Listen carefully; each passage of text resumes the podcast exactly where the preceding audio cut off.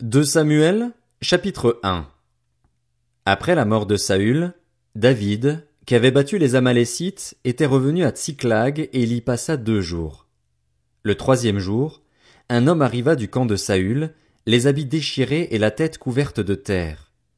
Lorsqu'il fut en présence de David, il se jeta par terre et se prosterna. David lui demanda, D'où viens-tu? L'homme lui répondit, Je me suis échappé du camp d'Israël. David lui dit, Que s'est-il passé? Dis-le-moi donc. Il répondit, Le peuple s'est enfui du champ de bataille. Beaucoup d'hommes sont tombés et sont morts. Même Saül et son fils Jonathan sont morts.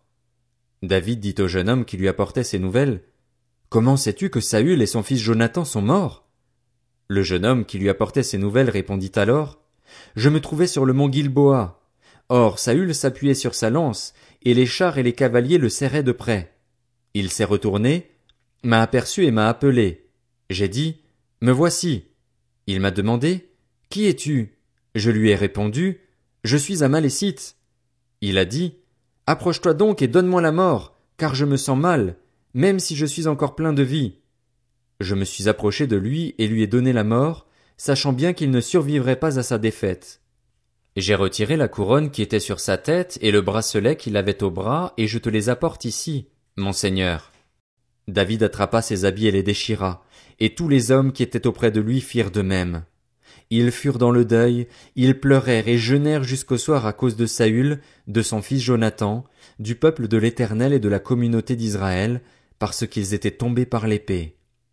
David dit au jeune homme qui lui avait apporté ces nouvelles, D'où viens-tu?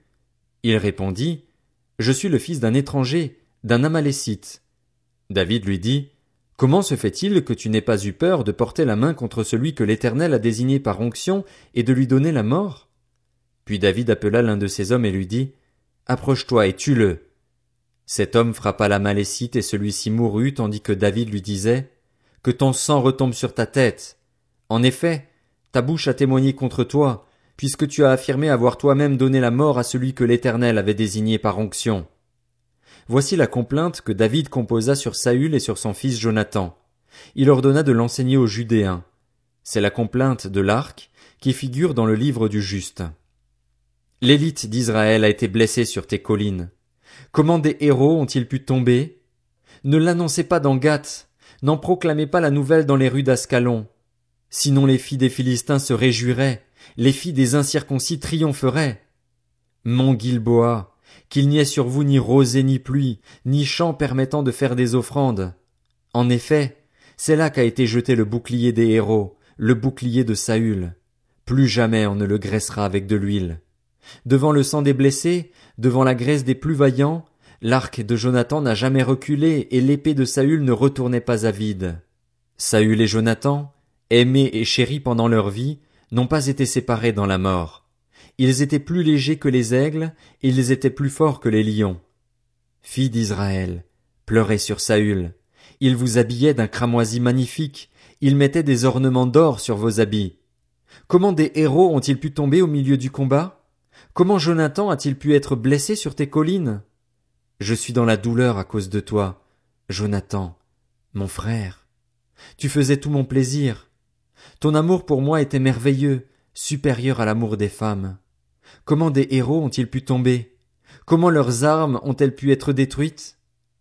De Samuel, chapitre 2 Après cela, David consulta l'Éternel en disant, Dois-je monter dans une des villes de Juda? L'Éternel lui répondit, Monte. David dit, Où dois-je monter?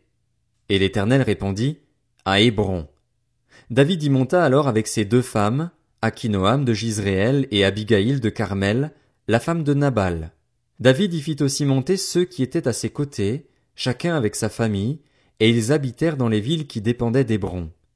Les hommes de Juda vinrent, et c'est là qu'ils consacrèrent par onction David comme roi sur la communauté de Juda.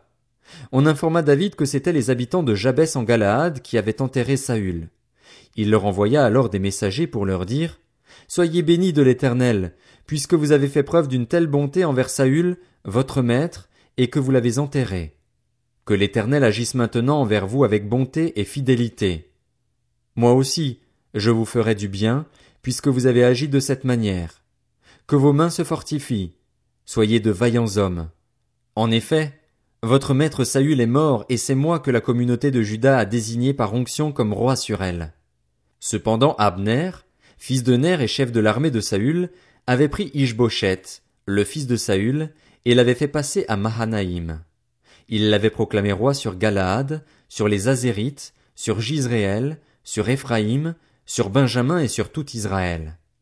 Ishboshet, fils de Saül, était âgé de quarante ans lorsqu'il devint roi d'Israël et il régna deux ans. Seule la communauté de Juda suivit David. La période pendant laquelle David régna à Hébron sur la communauté de Juda fut de sept ans et six mois. Abner, fils de Ner, et les serviteurs d'Ishboshet, le fils de Saül, sortirent de Mahanaïm en direction de Gabaon. Joab, le fils de Tseruja, et les serviteurs de David se mirent eux aussi en marche. Ils se rencontrèrent près de l'étang de Gabaon et ils s'arrêtèrent, les uns d'un côté de l'étang, les autres de l'autre. Abner dit à Joab, Que les jeunes se lèvent donc et combattent devant nous. Joab répondit, Qu'ils se lèvent. Ils se levèrent et s'avancèrent en nombre égal, douze pour Benjamin et Ishboshet, le fils de Saül, et douze serviteurs de David. Chacun attrapa son adversaire par la tête et lui enfonça son épée dans le côté. Ils tombèrent tous ensemble. On appela alors cet endroit, qui se trouve près de Gabaon, Elkat Hatsurim. Il y eut ce jour-là un combat très rude, au cours duquel Abner et les hommes d'Israël furent battus par les serviteurs de David. Les trois fils de Tseruja, Joab, Abishai et Azaël, se trouvaient là. Azaël était agile comme une gazelle sauvage. Il poursuivit Abner sans se détourner de lui pour aller à droite ou à gauche. Abner regarda derrière lui et dit, Est-ce toi, Azaël? Il répondit, C'est moi. Abner lui dit, Détourne-toi à droite ou à gauche. Attrape un de ces jeunes gens et prends ses dépouilles. Mais Azaël ne voulut pas se détourner de lui. Abner insista auprès d'Azaël. Écarte-toi de moi. Pourquoi devrais-je te frapper et t'abattre? Comment pourrais-je ensuite regarder ton frère Joab en face? Mais Azaël refusa de s'écarter. Alors Abner le frappa au ventre avec l'extrémité inférieure de sa lance, et la lance sortit par derrière. Il tomba et mourut sur place. Tous ceux qui arrivaient à l'endroit où Azaël était tombé mort s'y arrêtaient. Joab et Abishai poursuivirent Abner, et le soleil se couchait quand ils arrivèrent à la colline d'Ama, qui se trouve en face de Guiar, sur le chemin du désert de Gabaon. Les Benjaminites se rassemblèrent derrière Abner pour former un seul bloc, et ils s'arrêtèrent au sommet d'une colline. Abner cria à Joab, L'épée va-t-elle nous dévorer indéfiniment? Ne sais-tu pas que cela débouchera sur de l'amertume? Quand diras-tu enfin à ton peuple de ne plus poursuivre ses frères? Joab répondit, Dieu est vivant. Si tu n'avais pas parlé, l'armée n'aurait pas cessé de poursuivre ses frères avant le matin. Il sonna alors de la trompette et toute l'armée s'arrêta. Ils cessèrent de poursuivre Israël et de combattre. Abner et ses hommes marchèrent toute la nuit dans la plaine. Ils passèrent le Jourdain, traversèrent tout le Bitron et arrivèrent à Mahanaïm. Joab mit fin à leur poursuite d'Abner et rassembla toute l'armée. Il manquait dix-neuf serviteurs de David et Azaël. Cependant, les serviteurs de David avaient frappé à mort trois cent soixante des hommes de Benjamin et d'Abner. Ils emportèrent Azaël et l'enterrèrent dans le tombeau de son père à Bethléem. Puis Joab et ses hommes marchèrent toute la nuit, et ils arrivèrent à Hébron au lever du jour. De Samuel, chapitre 3 la guerre dura longtemps entre la famille de Saül et celle de David. David devenait de plus en plus fort, tandis que la famille de Saül s'affaiblissait de plus en plus. David eut des fils à Hébron. Son aîné fut Amnon, qui eut d'Akinoam de Gisréel. Le deuxième fut Kiléab, d'Abigaïl de Carmel, la femme de Nabal. Le troisième, Absalom, fils de Maaka, elle-même fille de Talmaï, roi de Guéchur. Le quatrième, Adonijah, fils de Hagit, le cinquième, Shephatia, fils d'Abital, le sixième, Jitréam, de sa femme Egla. Tels sont les fils que David eut à Hébron.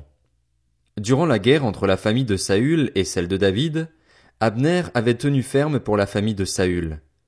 Or Saül avait eu une concubine du nom de Ritzpa, qui était la fille d'Ajja. Ishboshet dit à Abner, pourquoi as-tu eu des relations avec la concubine de mon père? Amner fut très irrité des paroles d'Ishboshet et répondit, Suis-je une tête de chien à la solde de Judas? Je fais aujourd'hui preuve de bonté envers la famille de ton père Saül, envers ses frères et ses amis, je ne t'ai pas livré entre les mains de David, et tu me reproches maintenant une faute avec cette femme?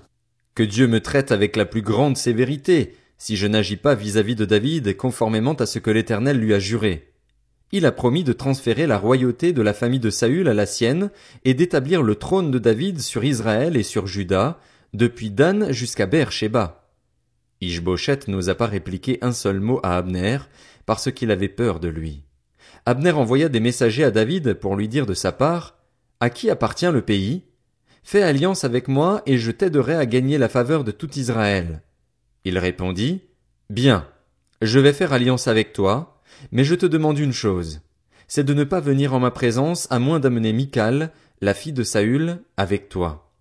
Puis David envoya des messagers à Ishboshet, le fils de Saül, pour lui dire, Rends-moi ma femme Michal. Elle était devenue ma fiancée pour cent prépuces de Philistins. Ishboshet la fit prendre chez son mari Paltiel, fils de Laïch. Son mari la suivit en pleurant jusqu'à Bachurim. Abner lui dit alors, Va-t'en, retourne chez toi. Et il retourna chez lui. Abner eut un entretien avec les anciens d'Israël. Il leur dit, Auparavant vous désiriez avoir David pour roi. Agissez maintenant. En effet, l'Éternel a dit de lui, C'est par David, mon serviteur, que je délivrerai mon peuple, Israël, de l'oppression des Philistins et de tous ses ennemis. Abner parla aussi à la tribu de Benjamin, et il alla rapporter à David à Hébron ce qu'avait décidé Israël et toute la communauté de Benjamin. Il arriva vers lui à Hébron, accompagné de vingt hommes, et David fit un festin en son honneur et en l'honneur de ses compagnons. Abner dit à David, Je me lèverai et je partirai pour rassembler tout Israël vers mon seigneur le roi. Ils feront alliance avec toi et tu régneras partout où tu le désires. David laissa partir Abner, qui s'en alla en paix. Voici que Joab et les serviteurs de David revenaient d'une expédition, et ils ramenèrent un grand butin. Abner n'était plus auprès de David à Hébron, car celui-ci l'avait laissé partir, et il s'en était allé en paix. Lorsque Joab arriva avec toute sa troupe, on lui annonça Abner, fils de Ner, est venu trouver le roi. Celui-ci l'a laissé repartir, et il s'en est allé en paix. Joab se rendit chez le roi et dit Qu'as-tu fait? Abner est venu te trouver. Pourquoi l'as-tu laissé repartir en toute tranquillité? Tu connais Abner, fils de Ner. C'est pour te tromper qu'il est venu, pour connaître tes manœuvres et savoir tout ce que tu fais.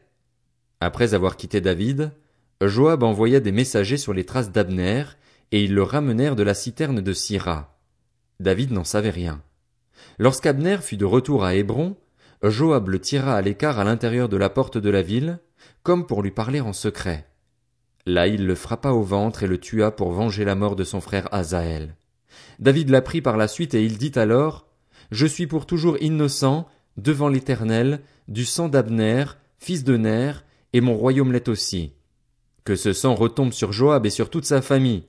Qu'il y ait toujours chez lui quelqu'un qui soit atteint de blénorragie ou de lèpre, qui s'appuie sur un bâton, qui meurt par l'épée ou qui manque de nourriture. Ainsi, Joab et son frère Abishai tuèrent Abner parce qu'il avait donné la mort à leur frère Azaël, à Gabaon, dans la bataille. David dit à Joab et à tout le peuple qui était avec lui, Déchirez vos habits, couvrez-vous de sacs et pleurez en marchant devant Abner. Quant au roi David, il marcha derrière le cercueil. On enterra Abner à Hébron. Le roi se mit à pleurer tout haut sur le tombeau d'Abner, et tout le peuple pleura. Le roi composa une complainte sur Abner. Il dit, Abner devait-il mourir comme un criminel? Tu n'avais ni les mains attachées, ni les pieds emprisonnés. Tu es tombé comme on tombe devant des méchants. Et tout le peuple se remit à pleurer sur Abner. Tout le peuple s'approcha de David pour lui faire prendre de la nourriture pendant qu'il faisait encore jour, mais David fit le serment suivant. Que Dieu me traite avec la plus grande sévérité, si je goûte du pain ou quoi que ce soit avant le coucher du soleil. Tout le peuple prit connaissance de cette attitude et l'approuva. Ils approuvèrent tout ce qu'avait fait le roi. Tout le peuple et tout Israël comprirent ce jour-là que ce n'était pas sur un ordre du roi qu'Abner, fils de Ner, avait été tué. Le roi dit à ses serviteurs, Ne savez-vous pas qu'un chef, un grand homme, est tombé aujourd'hui en Israël? Je suis encore faible, même si j'ai été consacré roi par onction, et ces hommes, les fils de Tseruja, sont trop puissants pour moi. Que l'Éternel traite conformément à sa méchanceté celui qui fait le mal.